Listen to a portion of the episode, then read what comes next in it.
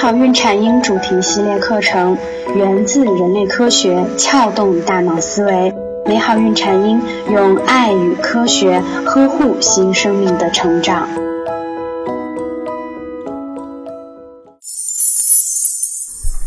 大家好，我是缇娜。今天呢，缇娜来和妈妈说说们关于吃奶粉的宝宝为什么比吃母乳的宝宝普遍胖的原因。吃奶粉的宝宝呢，普遍比吃母乳的宝宝胖。婴儿外观的胖瘦绝对不能代表体质的好坏。我们在育儿过程中常见的一个问题呢，就是认为胖等于壮。今天的主题是相当明确的，缇娜就是想告诉各位宝妈们，奶粉喂养下的胖，并不见得都是件好事。西澳大利亚大学哈特曼人类哺乳研究组曾经发表文章说明。奶粉喂养的宝宝胖，主要因为两大原因：一是母乳中含有瘦素，而奶粉中没有；二是奶粉中的蛋白质的含量比母乳高，宝宝会陷入身体代谢的恶性循环。我们先来说说瘦素究竟是什么。简单说，瘦素是一种由脂肪组织分泌的蛋白质类激素，它通过向大脑发出信号，一边帮助控制食欲，一边调节体重和增加能量代谢，进而使体重减轻。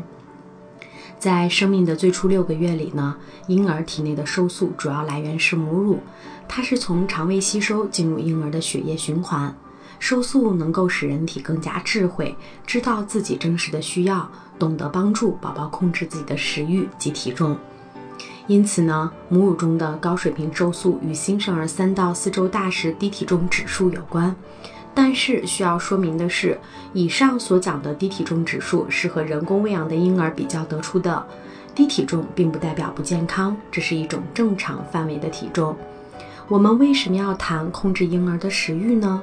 原因也很简单，就是因为近年来肥胖率以及肥胖引起的慢性病发病率逐年上升。新的证据表明，母乳喂养的婴儿控制食欲比奶粉喂养的婴儿更容易，而且影响会持续到孩子成年。鉴于目前世界范围内肥胖率的显著升高，诸多专业机构提出通过母乳喂养来实施对干预肥胖的问题。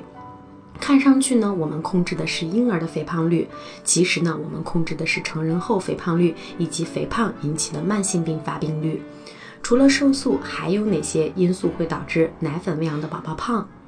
食物中的蛋白质含量也会影响婴儿的食欲和体型，因为蛋白质在人体内的消化吸收需要更多的能量。如果食物中蛋白质含量过高，婴儿为了消化这些蛋白质，就需要进食更多的食物，从此进入越吃越多的恶性循环。研究表明呢，头两周配方奶喂养的婴儿比母乳喂养的婴儿要多摄入五倍以上的蛋白质。成熟的人乳蛋白质含量虽然很低，但对人类婴儿的生长要求却是最佳的。人工配方奶粉中通常含有较高量的蛋白质，但是不同比例的蛋白质类型以及蛋白质的组成不同，所有这些都有可能会影响婴儿的发育和食欲调节。对于我们新妈来说，我们知道了以上信息，可以做些什么呢？我们可以尽可能的在孩子零到六个月的时候实施母乳喂养。我们可以充分相信智慧的人体，在产后第一周重点关注每日的喂养次数是否达到八至十二次以上，而不是总是担心宝宝吃不饱，轻易的就去添加配方奶。